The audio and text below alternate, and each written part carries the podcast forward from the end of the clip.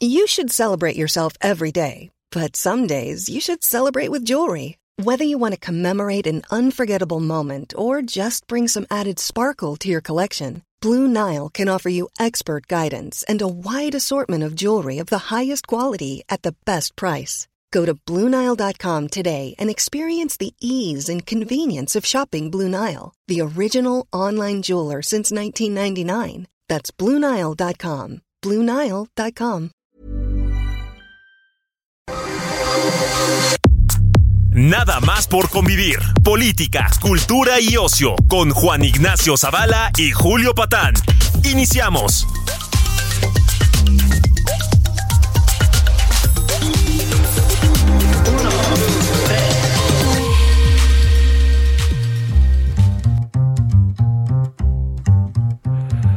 Muy buenas tardes, pero ¿cómo están? Bendiciones, ¿cómo están sobrinas y sobrinos? Estamos aquí en eh, Nada más por convivir, edición dominical. Ya ven que aquí tenemos posiciones muy mesuradas ante lo que sucede en el país, siempre muy equilibradas, ¿no? Seguimos el ejemplo de algunas figuras de la radio y de las redes sociales y tratamos de no polarizar. Por eso hoy quise invitar a un, un buen amigo, pero sobre todo un muy, muy, muy leído columnista, autor de varios libros, asimismo muy leídos, figura de la televisión y una de las figuras consentidas de la cuarta transformación de la vida pública, Héctor de Mauleón. Querido Héctor, ¿cómo estás? ¿Qué tal, Julio? Muy buen domingo, un abrazo fuerte. Qué, qué, bueno saludarte. Oye, vamos a platicar de muchas cosas, Héctor. Me gusta platicar en extenso los domingos. Eh, me gustaría hablar de la ciudad, como ya dije, me gustaría hablar de tus libros, etcétera. Pero, eh, pues esta, esta realidad nacional nos está jalando hacia coyunturas feas todo el tiempo. Creo que sí eh, tendríamos que hablar de dos cosas, Héctor, en, por orden de aparición. Yo te diría Topilejo y la detención de Caro Quintero. Pero yo empiezo por Topilejo. Híjole, como que para usar un casticismo, Héctor, trataron de quitarle hierro a, a lo que pasó ahí. Es muy grave, ¿no te parece? Eh, sí, no, desde luego es este es la constatación o la confirmación de la presencia del cártel de Sinaloa en la, en la Ciudad de México, en este caso a las puertas de la ciudad. Pero eh, eh, haciendo memoria, no es la primera vez que, que una célula o un grupo del cártel de Sinaloa es ubicado en la Ciudad de México. En noviembre de 2020, no sé si recuerdas que se volcó una camioneta en Río San Joaquín e ingenieros militares y tenía 500 ladrillos de, de cocaína, casi eh, media tonelada. Y eh, esa, esa droga, bueno, dos semanas después se hizo un decomiso, la Sedena, en la zona de Cuapa, y se decomisó, este, el, el, eh, o sea, aseguró la cantidad de droga más grande que se había asegurado en los últimos 10 años. En los dos casos, la, la droga era, según fuentes de inteligencia, de Caro Quintero. Eh, entonces, una parte, digamos, este, de, eh, de las organizaciones criminales que, está, que estuvieron relacionadas en algún momento con el cártel de Sinaloa ya estaban operando en la, en la ciudad. Ahora, esto, eh, pues, lo, que, lo, que, lo que ocurrió aquí o que se puso a la vista aquí es muy serio en el sentido de que la célula de Topilejo estaba eh, levantando gente para no se sabe todavía, no, no, se ha hecho público con qué fines, pero tenían retenidas a cuatro personas, claro. no para pedir rescate por ellas, sino para limpiar eh, Topilejo y apoderarse de un corredor que empieza en Topilejo y acaba en Acapulco, porque ese es, en realidad, eh, eh, lo, lo, que pasa en Topilejo es solamente reflejo de un, de un asunto mayor. Es el gran corredor de la droga que conecta el aeropuerto de la Ciudad de México con el puerto de Acapulco, que era de los Beltrán Leiva, claro. que a la muerte de Arturo Beltrán se, se, se fragmentó en un una constelación de grupos pequeños que son los que de los que hemos estado oyendo hablar en los últimos años y que han llenado de sangre, de violencia todas las estaciones de, de ese corredor, Acapulco, Chilpancingo, Iguala, Tasco, Cuernavaca, eh, Topilejo, Huitzilac, este, y los municipios de Morelos que pasan por eh, intermedios, ¿no? Amacuzac, Puente claro. de Ixtla, etcétera. Es que hemos escuchado, Héctor, al presidente recientemente eh, sugerir, por decirlo de una manera muy educada, que cuando una organización se vuelve hegemónica, se instaura la paz. Bueno, aparte de que eso no es cierto, eh, a ver si estás de acuerdo, creo que esto de Topilejo del otro día es el enésimo recordatorio de que justo lo que está pasando en la Ciudad de México es que hay varias organizaciones disputándosela, ¿no? Eh, sí, eh, eh, hay presencia de, muchísimas organizaciones. El cártel del Golfo ha, sido desactivado aquí o, ha sido, han sido localizadas células suyas. Del cártel Jalisco Nueva Generación han sido desactivadas células, nada más y nada menos que fue el cártel Jalisco Nueva Generación el que atentó contra el secretario de Seguridad, García Harfuch este, eh, en 2020 también, en aquel atentado este, en pleno paseo de la reforma, este, el, eh, las cosas sospechosas que ocurren en, el aeropuerto y sus alrededores cuando hubo un decomiso de cocaína y luego aparecieron las cabezas de agentes aduanales en las cercanías del, del aeropuerto. De hecho, se dice que fue la Barbie, uno de los sicarios del cártel de Sinaloa, quien tuvo la idea de que todos los vendedores dispersos de Tepito de, droga, de los narcomenudistas, se juntaran en un solo grupo que se llamara La Unión y que eh, eh, operara eh, distribuyendo la droga precisamente que introducía el cártel de, Sinaloa. Entonces, es una ciudad monstruosa, es una ciudad con millones de, de habitantes, la zona conurbada también es pavorosa y es un mercado, es el mercado más atractivo del país para, para, la, para los narcomenudistas, porque en cada colonia eh, hay eh, tienditas eh, donde se distribuye la, la, droga y si sumas la dimensión de una ciudad como esta, pues te, das, te das idea del negocio. Solamente las matanzas que hemos visto por el control de Garibaldi, donde hay, había en, en, los buenos, en los buenos días anteriores a la pandemia entre 3.000 y 5.000 visitantes de día y de noche, porque Garibaldi no dormía y eh, lo que se estaban disputando ahí era este pues la venta de droga para todos los que llegaban a los a los antros de, de, Garibaldi eh, continuamente entrando y saliendo y que iban entre otras cosas a buscar y a consumir estupefacientes ¿no?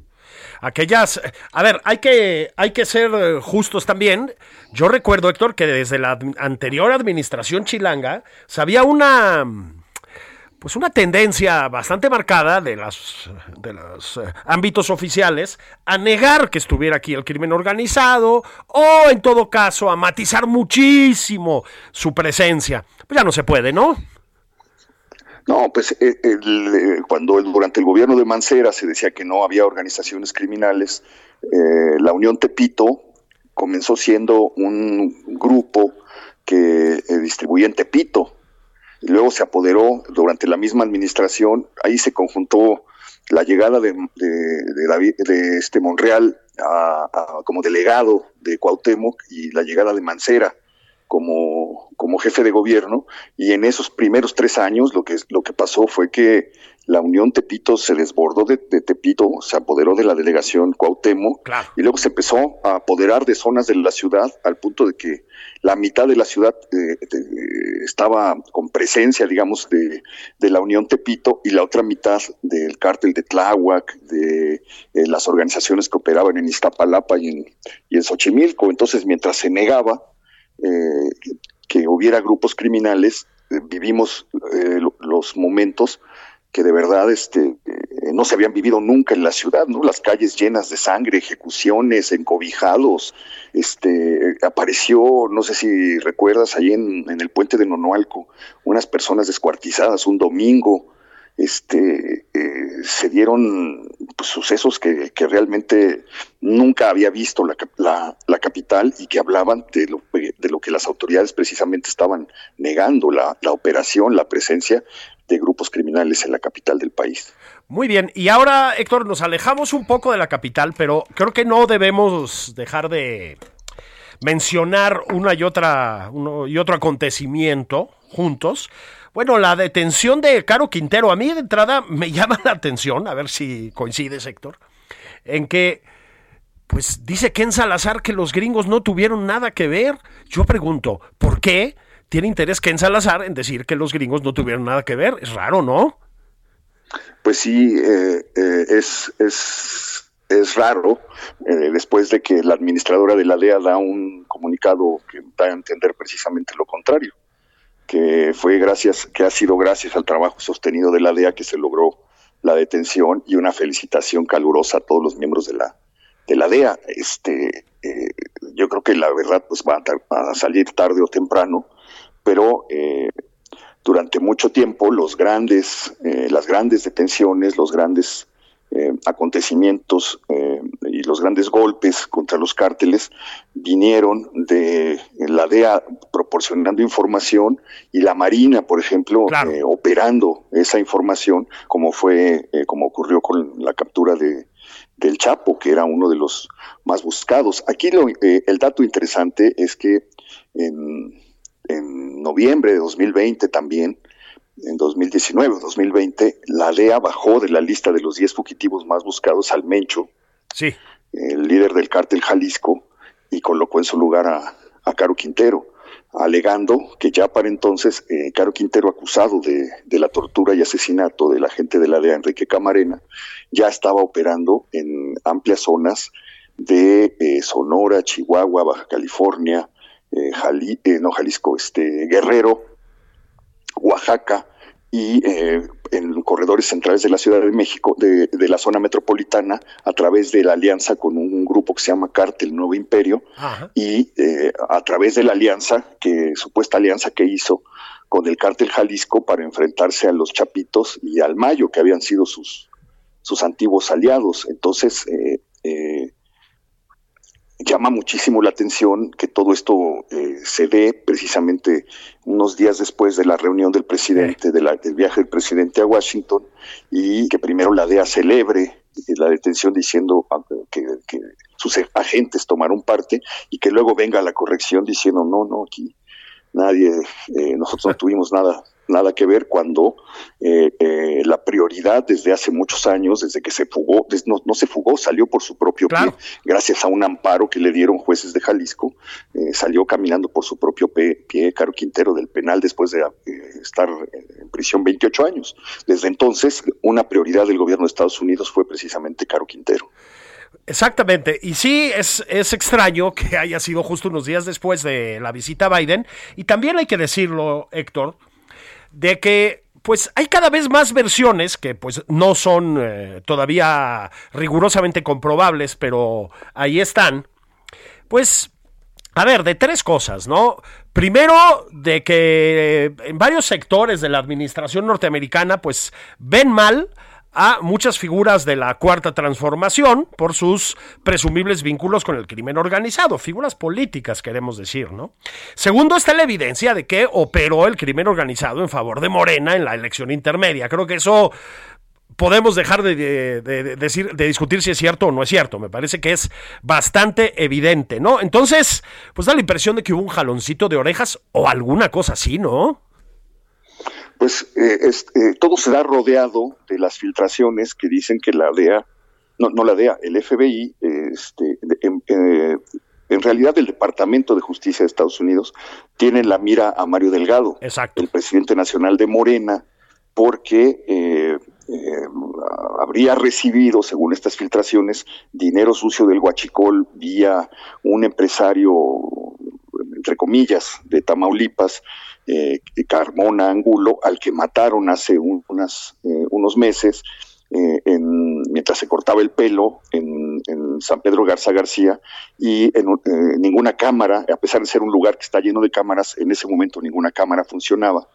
Pero este, el, empresario es asesinado y em, se empiezan a surgir las informaciones de que lo que se dedicó este empresario es primero a financiar las campañas de candidatos de Morena en Tamaulipas, que luego conoció a Mario Delgado, eh, presidente nacional de Morena, financió su campaña y luego vía Delgado financió las campañas de, gobernadores en otros estados de, del país, incluso de la zona del Pacífico, eh, como eh, sería el caso del gobernador de Sinaloa y el gobernador de Michoacán, y, y que eso está en, conocimiento ya de, de las agencias de, de, Estados Unidos, donde están viendo pues la relación ya eh, inocultable entre, entre candidatos, eh, gobernantes, alcaldes, gobernadores y funcionarios de, del partido con, eh, con el crimen organizado, sin contar la deuda pendiente que tienen con Manuel Barlet, que, que está siendo este o, está señalado desde el momento en el que el agente Camarena fue de la DEA fue eh, ejecutado, ¿no? Está, está relacionado con eso. Entonces hay un entramado ahí. Sí, sí, sí. Acuérdense que Manuel Bartlett en aquellos tiempos, pues estaba firmemente instalado en los órganos de, de, seguridad nacional, ¿no? Este sí, y lo de Mario Delgado, que evidentemente, pues no tenemos pruebas en la mano ni nada, pero son cada vez más insistentes las, los rumores, ¿no? Entonces es, bueno, pues por lo menos hay que pues, pues hay que juntar los puntos, ¿no? Como en los, como en los dibujitos así. Fíjate, Héctor, que eh, le ha servido, yo creo, al eh, presidente López Obrador, a ver si estás de acuerdo, y yo creo que también a Claudia Sheinbaum, en menor medida, estos últimos dos golpes, ¿no? Porque, es decir, en Topilejo y contra Caro Quintero. Yo creo que queda ahí una cantidad de niebla tremenda, sobre todo lo de Topilejo, a mí me parece que deja muchísimas dudas sobre el procedimiento, sobre lo que pasó ahí, etcétera. Pero les ha venido bien, creo, porque sí, la imagen de una y otro en términos de la seguridad pública, del crecimiento de la violencia, del bueno, pues del enseñoramiento del crimen organizado, yo creo que estaban en uno de los momentos más malos de imagen, ¿no?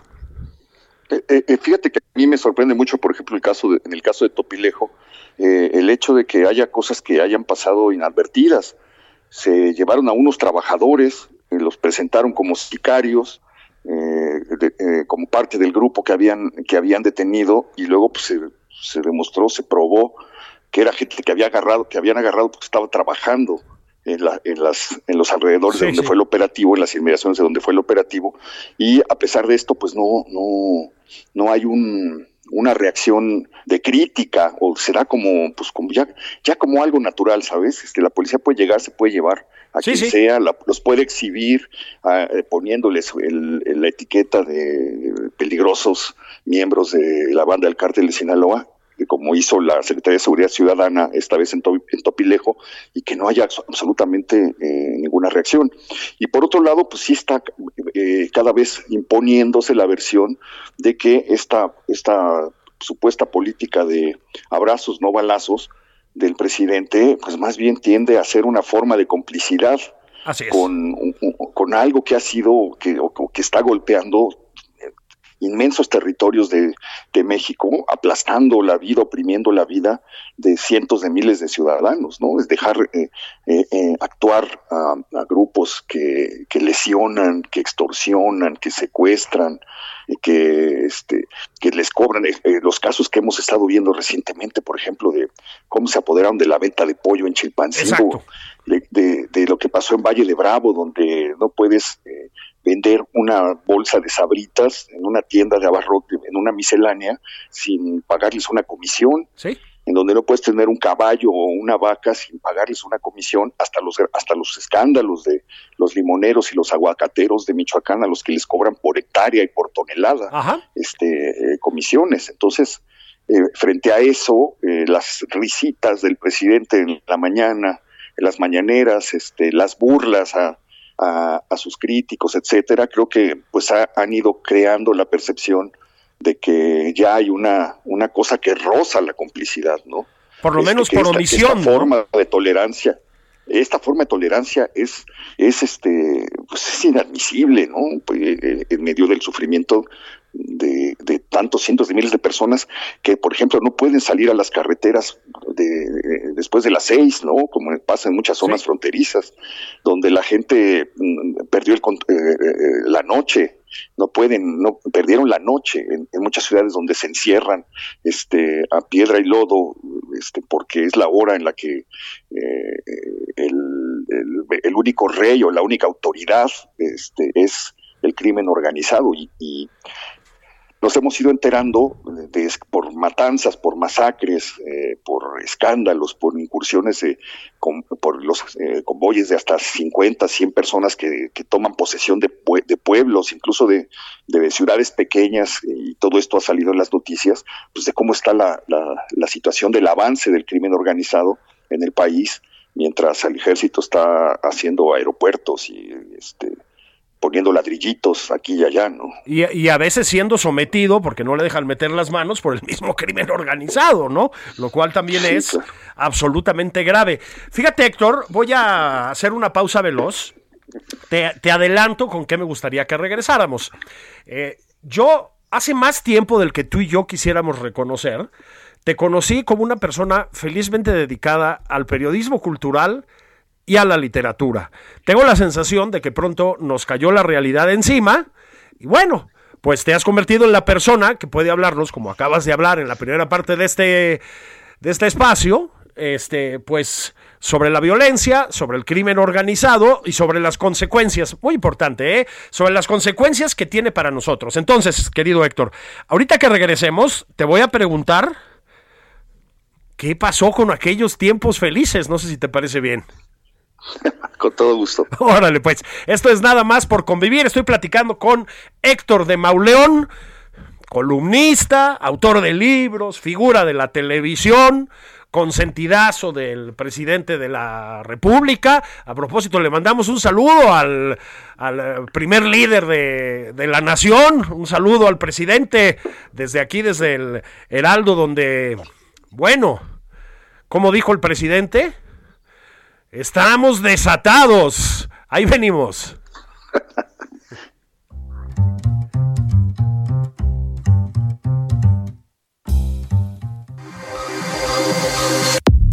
Esto es Nada más por convivir, una plática fuera de estereotipos con Juan Ignacio Zavala y Julio Patán. Regresamos.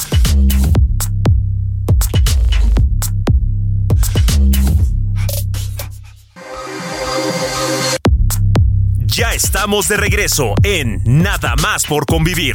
Aquí Juan Ignacio Zavala y Julio Patán.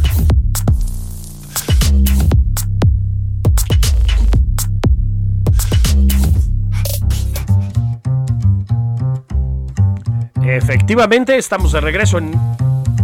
Creo que hay una, una estación de radio también del Heraldo que yo no sabía, que esos están también, pero lanzados con todo, con todo, con todo, con todo. Este, pero bueno, viva la libertad. Eso, viva la libertad, caray. Están, tan, sí, son aquí. Yo no, son los colegas del Heraldo que están lanzados. Ya compórtense todos, caray. Están, están muy mal ustedes. Bueno, estamos de regreso nada más por convivir. Estoy platicando con Héctor de Mauleón. Estábamos platicando Héctor y yo en la primera parte, ni modo, la coyuntura nos, nos arrastra, ¿no? Estábamos platicando por un lado de las detenciones eh, más que dudosas que hubo en Topilejo. Estuvimos hablando después de la detención de Caro Quintero con todas sus implicaciones, pero te decía yo, querido Héctor, que, que a mí me gusta los domingos platicar un poco más en extenso de pues de la vida y obra de las personas que están aquí en el espacio con nosotros, ¿no? Y yo hace tiempo que quería preguntarte esto directamente. Te decía, yo te conocí cuando éramos un poco más jóvenes como un feliz hombre dedicado, insisto, al periodismo cultural, a la literatura, a la crónica, sobre todo a la crónica de la Ciudad de México. No has abandonado esos terrenos, pero sí escribes diario, Héctor, una columna relacionada con el crimen desde hace muchos años. ¿Qué pasó? It's that time of the year. Your vacation is coming up. You can already hear the beach waves, feel the warm breeze, relax and think about work. You really, really want it all to work out while you're away. Monday.com gives you and the team that peace of mind. When all work is on one platform and everyone's in sync, things just flow wherever you are. Tap the banner to go to Monday.com.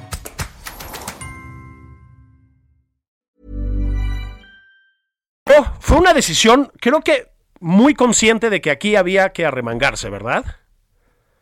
Pues sí, eh, eh eh, llegó la ola de, sangre a México, llegó esa nube negra que lo envolvió, que lo envolvió todo y que hizo que todo fuera tan distinto de pronto a lo que habíamos eh, al mundo en el que habíamos crecido, digamos, no porque fuera perfecto, sino porque eh, no, no, no, no tocaba la violencia o no se metía la violencia por la puerta de la cocina a las casas. Sí, sí. Y cuando esto, cuando esto pasó, este, ya era inocultable que estaba ocurriendo, que estaba ocurriendo algo. Eh, yo, yo decidí que había que dejar una, o intentar dejar una especie de constancia a través de la crónica de, esos días negros que estaba, que estaba viviendo México, que había que relatarlos, que había que, que, eh, contarlos. Desde luego no, no podía yo imaginar a lo que íbamos, a dónde íbamos a llegar, porque eh, lo que donde parecía que habíamos tocado fondo nos dimos cuenta que no existe el fondo cuando creímos que habíamos visto lo peor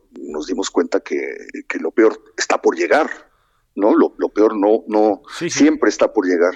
Este, eh, cuando ocurrió, por ejemplo, lo del pozolero, de, cuando ocurrió, por ejemplo, lo del pozolero de, de los, este, del, del cártel de los Arellano Félix, eh, yo fui al lugar ahí en, a las afueras de Tijuana, en donde eh, este personaje tenía sus, este, el lugar donde él deshacía los cuerpos que, que llegaban, y en ese lugar, que era una especie de finca con, piso de tierra, eh, vi unos hoyos en los que había en los que había uñas y dientes, que era lo que no se había alcanzado a disolver, y yo pensé que eso, era, que eso era el mal, que eso era lo peor que se podía este, ver, y eh, pues resulta que no, que siguen pasando, que siguieron pasando los años, y fueron eh, ocurriendo cosas peores y fuimos enterándonos de, cosas más atroces, como si de pronto algo que estaba escondido eh, dentro de los mexicanos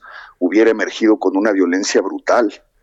Eh, y pues yo, yo me preguntaba dónde, teníamos guardado ese mal, dónde estaba eso que de repente emergió.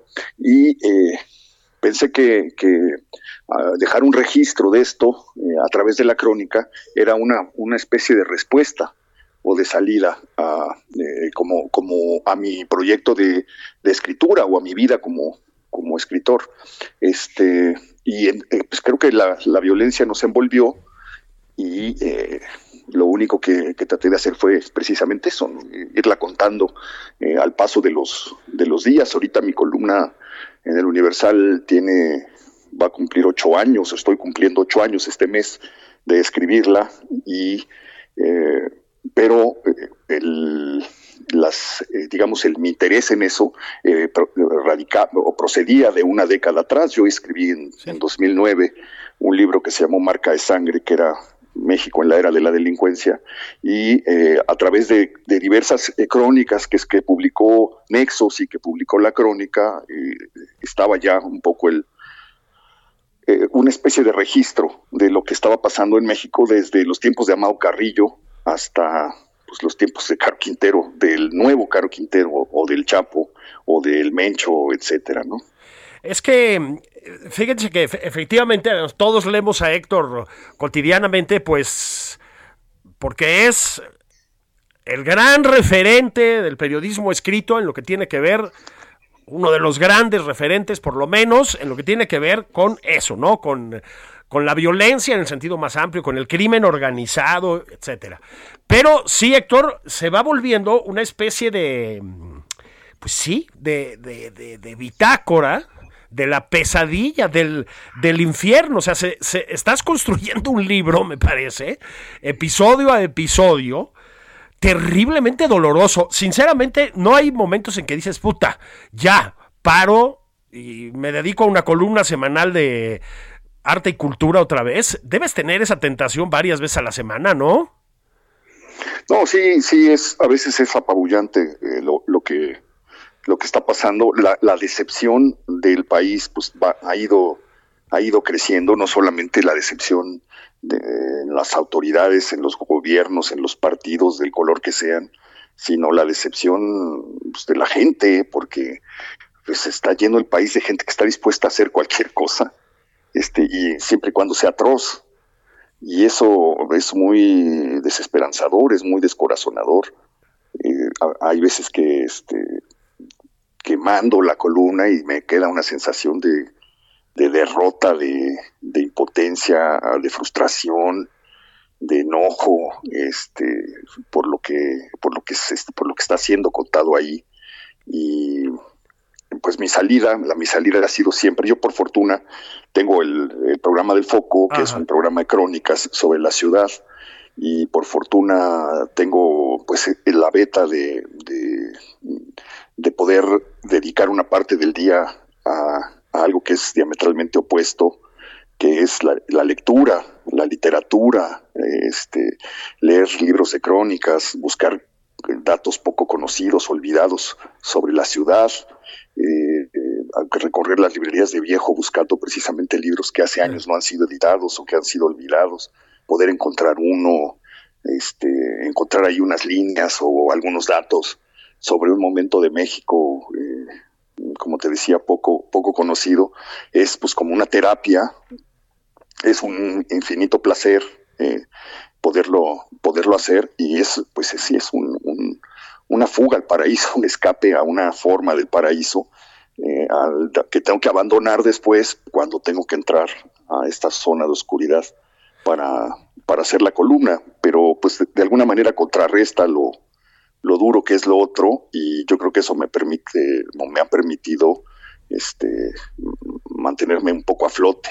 Eh, Fíjate que estos años. sí, ¿cuántos años llevas ya con el foco? Llevas un buen rato también, ¿no? Sí, el foco está cumpliendo 14, 14 años, 14 o 15 años, eh, eh, este, en octubre de este año los vamos a cumplir.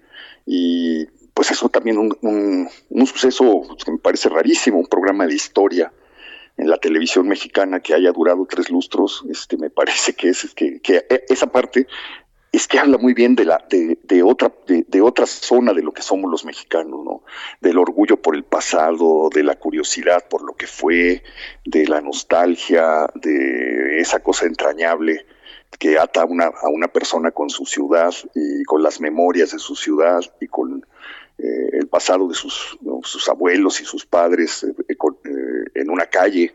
Este también tenemos eso pues hay que decirlo este eh, también somos eso y eso esa parte pues sí es completamente disfrutable, ¿no? Pues ahí, y ahí voy justamente para allá quería ir yo, ¿no? Sí, o sea, de pronto te vemos en una faceta completamente distinta, paseando por las calles de la ciudad con Beca, con Beca Duncan, ¿no?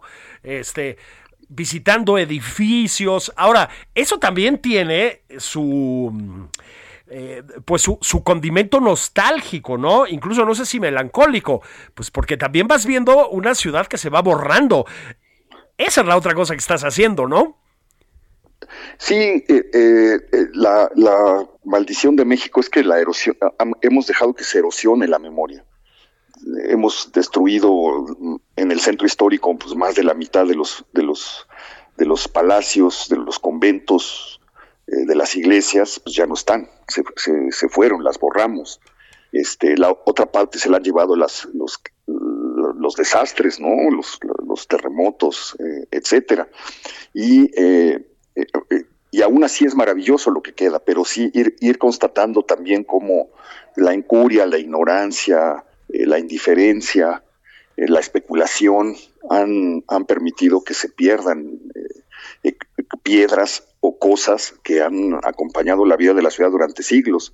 Entonces también de, alguna forma es dejar un, un, registro de, lo que ha sido esta ciudad. A mí me parece que uno de los libros más tristes que existen es el, eh, son dos, y son los que hizo el cronista Guillermo Tobar de Teresa, que se llama Crónica del Patrimonio Perdido. Son dos volúmenes, dos volúmenes completos de lo que ya no está de cosas que ya se fueron, que formaron parte durante siglos de, la vida de la ciudad y que hoy solamente podemos ver en fotografías o en litografías o en crónicas eh, antiguas, eh, etcétera. Y, y Tobar Teresa lo que hizo fue eh, conjuntar lo que se había perdido, conseguir fotos de cosas que ya no estaban. Y es un libro muy doloroso porque ves la maravilla que, que en algún momento fue la ciudad y eh, el desastre en el que hoy en el que hoy vivimos porque estamos como en un mare magnum metidos en este momento, este, donde todo lo que ves puede ser que lo veas por última vez. Sí, sí, sí. No, no, nunca sabes este, cuándo das la vuelta a una esquina y algo que ha estado ahí, un referente, ya no va a estar. Como el, un día pasas toda tu vida por la por reforma, por la glorieta del Colón, y un día ya no está. Y pasas toda tu vida, ni siquiera toda tu vida. La, la primera calle que los españoles nombraron después de la conquista fue Puente de Alvarado. Es, eso lo cuenta Bernal, como Sí, un sí. año después iban al Puente de Alvarado a ver si era cierto que podía ser cierto que Alvarado hubiera brincado esa distancia. Entonces, e- es el sitio, eh, la, eh, la nomenclatura más antigua de la, de la ciudad, y hoy pasas por ahí y resulta que, que por capricho político le quitaron la, el nombre más antiguo que tenía la ciudad para ponerle una babosada. Este, eh, y, y- y que, pero que, que condensa, digamos, o que, o que explica mucho de lo que le ha pasado a la, a la ciudad, ¿no? Calle de la, que calzada México Tenochtitlan o algo así. Exactamente. Este, que, que ni siquiera eh, se llamaba así, se llamaba en todo caso México Tacuba, Claro, exactamente. Exactamente.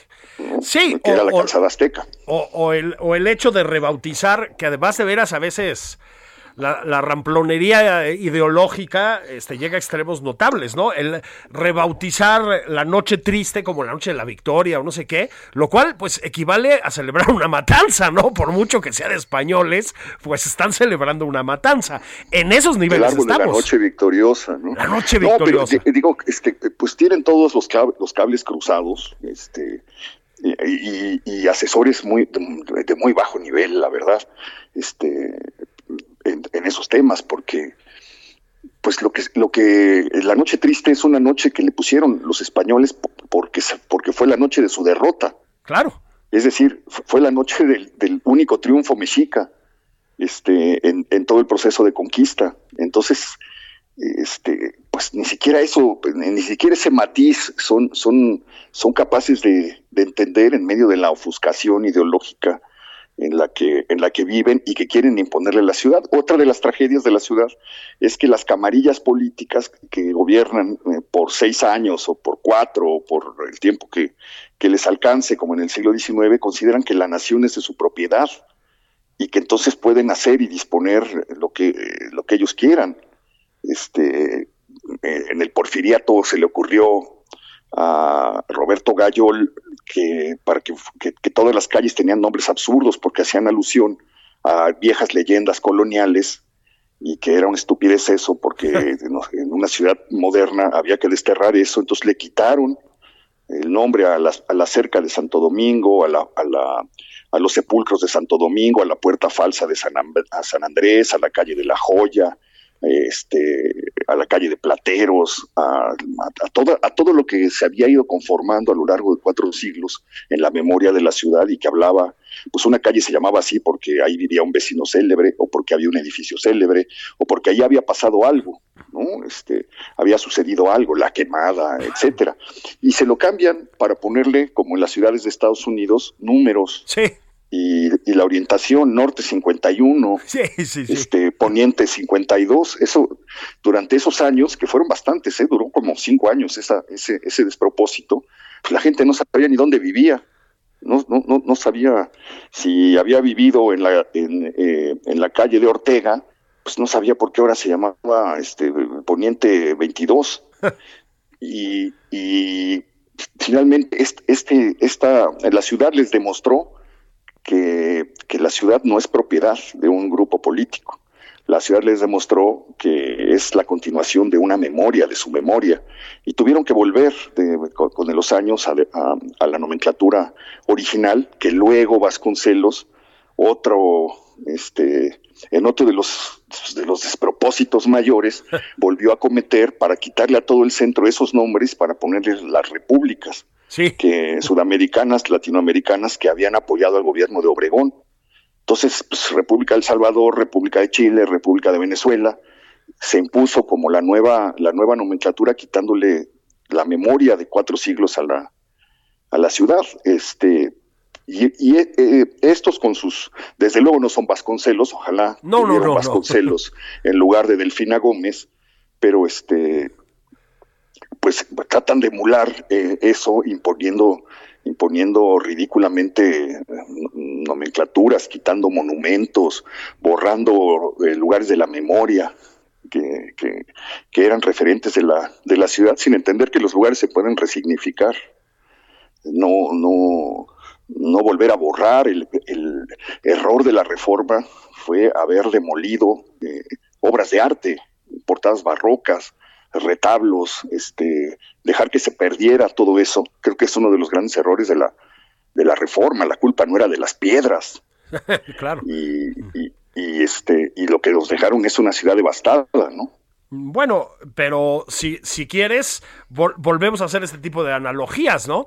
Ojalá fueran como los de la Reforma, porque aquí se pasaron a chingar la estatua de, de, Colón y pues no sabemos dónde anda Héctor y tampoco han hecho aportaciones así como los de los muchachos de la Reforma, ¿verdad?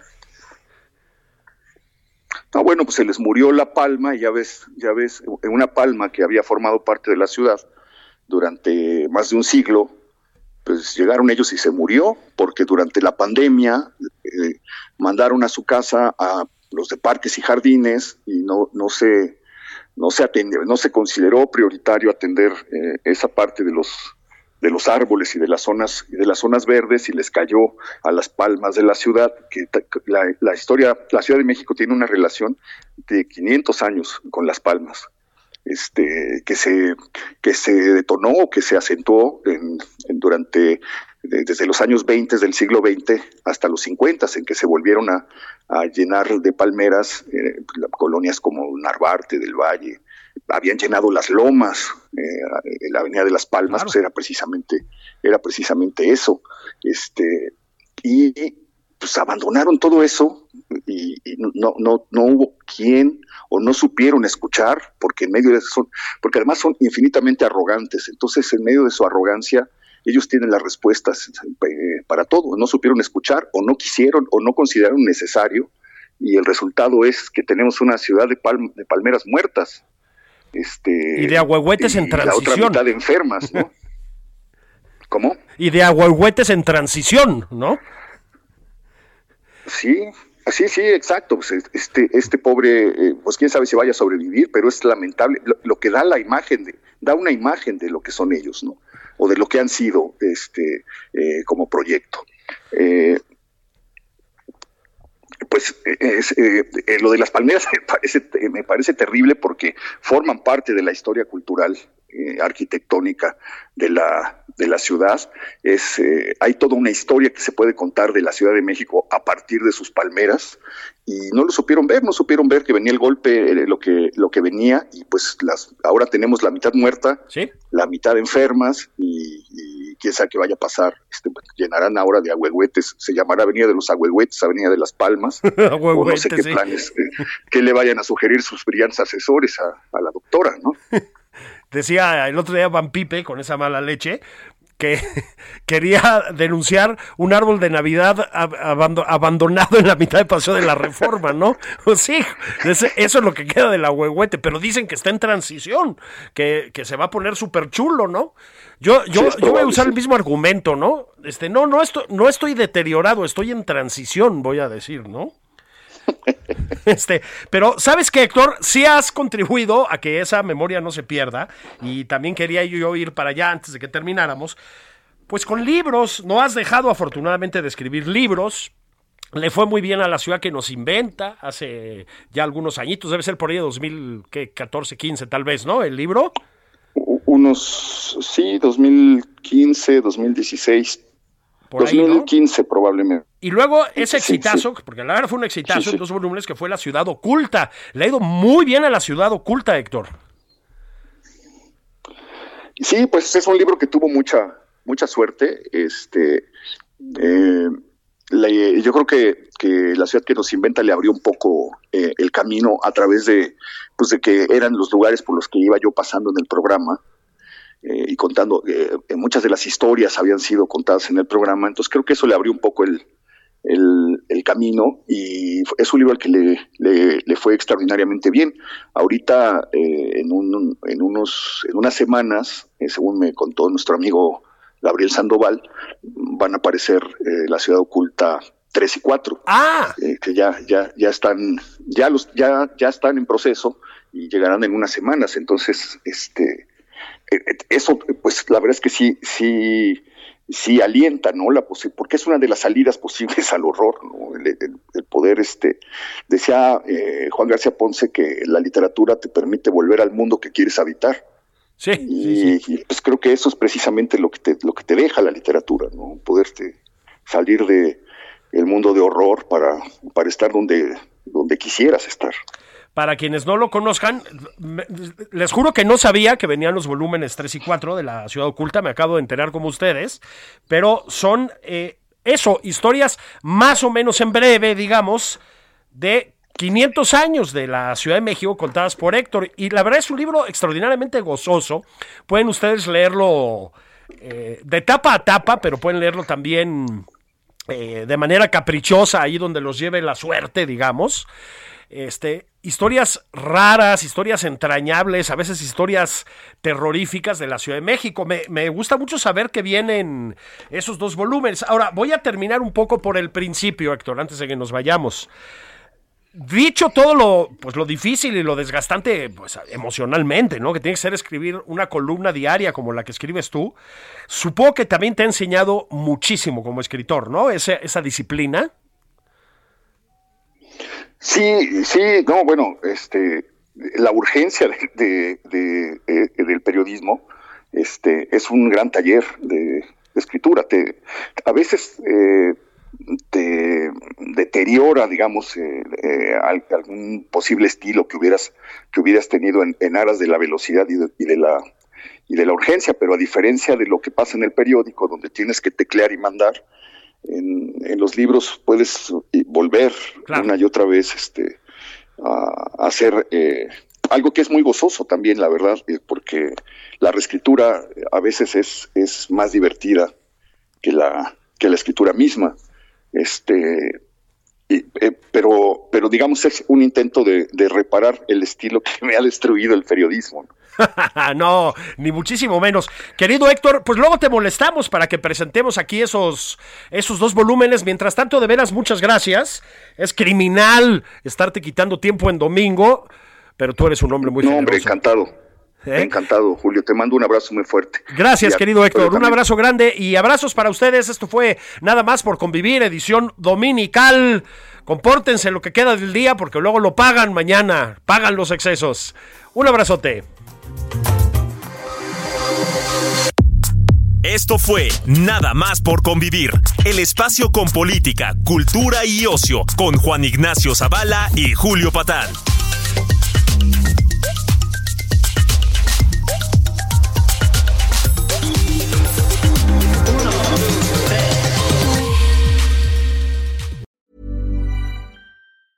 Ever catch yourself eating the same flavorless dinner three days in a row?